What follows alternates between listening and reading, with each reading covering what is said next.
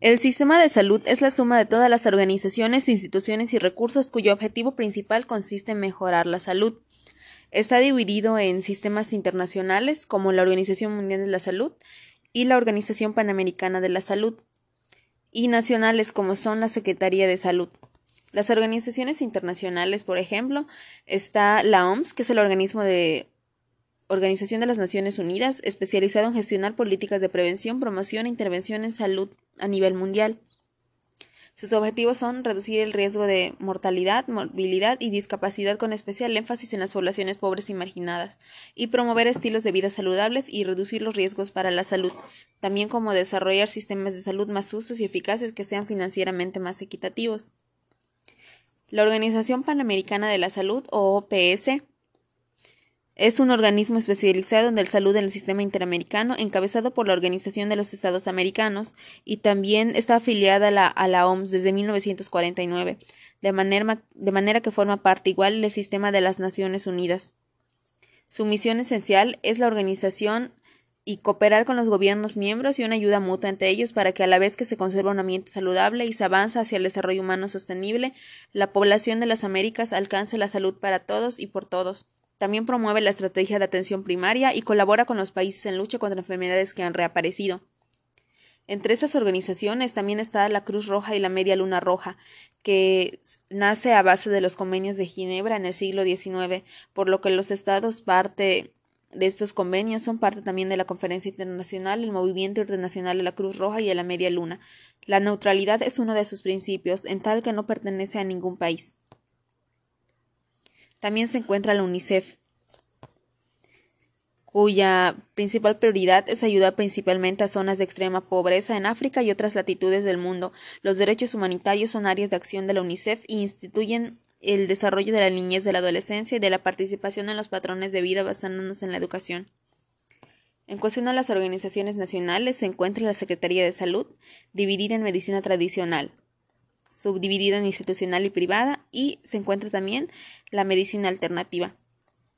Las funciones de la Secretaría de Salud son establecer y conducir la política en materia de asistencia social, servicios médicos y salubridad en general, con la excepción de lo relativo al saneamiento del ambiente, y coordinar los programas de servicios a la salud de la Administración Pública Federal, así como los agrupamientos por funciones y programas afines en su caso se determinen.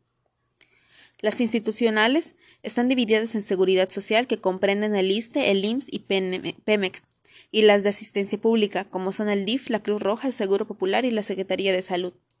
El ISTE es el Instituto de Seguridad de Servicios Sociales de los Trabajadores. Fue fundada en 1959 por el entonces presidente Adolfo López Mateos y está dedicada a brindar seguridad social a todos los trabajadores del gobierno federal mexicano y de las entidades federativas.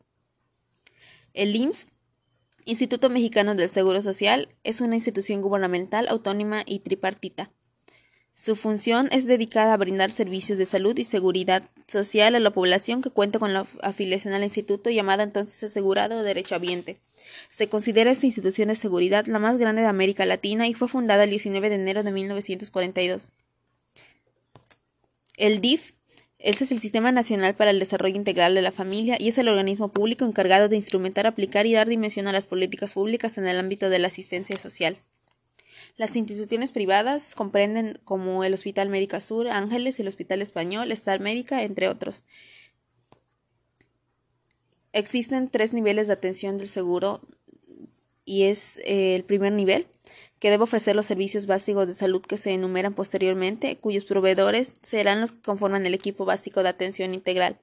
Los establecimientos típicos de este nivel de atención son los puestos y centros de salud y las clínicas tipo 1, 2 y 3, como también la consulta de medicina general de las clínicas tipo 4 y de los hospitales periféricos nacionales. El segundo nivel de atención brindará apoyo al interior, ofreciendo intervenciones ambulatorias y hospitalarias por especialidades básicas, medicina interna, pediatría, ginecobstetricia, psiquiatría, cirugía en general, pero adicionalmente de algunas subespecialidades como neonatología, otorrinolaringología, ortopedia, cardiología, dermatología, oftalmología u otras, según el perfil epidemiológico de la población. Los hospitales que corresponden a ese nivel de atención contarán con quirófanos dotados del personal y del equipo idóneos para realizar cirugía mayor poco compleja, y los establecimientos típicos de ese nivel serán las clínicas 4 y los hospitales periféricos 1, 2 y 3.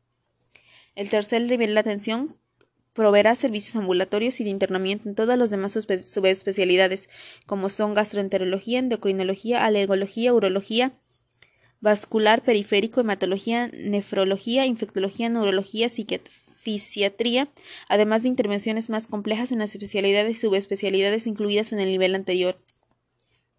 También brindará servicios de apoyo diagnóstico y terapéutico que requieren de alta tecnología y grado de especialización según nivel de complejidad. Los establecimientos típicos son los hospitales regionales y nacionales, generales o especializados. La medicina alternativa comprende la medicina natural, o naturopática es usado generalmente para designar una práctica o terapia de intención preventiva o curativa que se ha originado al margen del desarrollo moderno de la medicina y la farmacología. Se usa para cualquier medicina alternativa o complementaria que utilice remedios tradicionales o no industriales. Según la OMS, el término utilizado se refiere tanto a los sistemas de medicina tradicional como a las diversas formas de medicina indígena y comprende tanto los curanderos, la gente que aplica acupuntura, la homeopatía, que en general, que en general comprenden la medicina alternativa.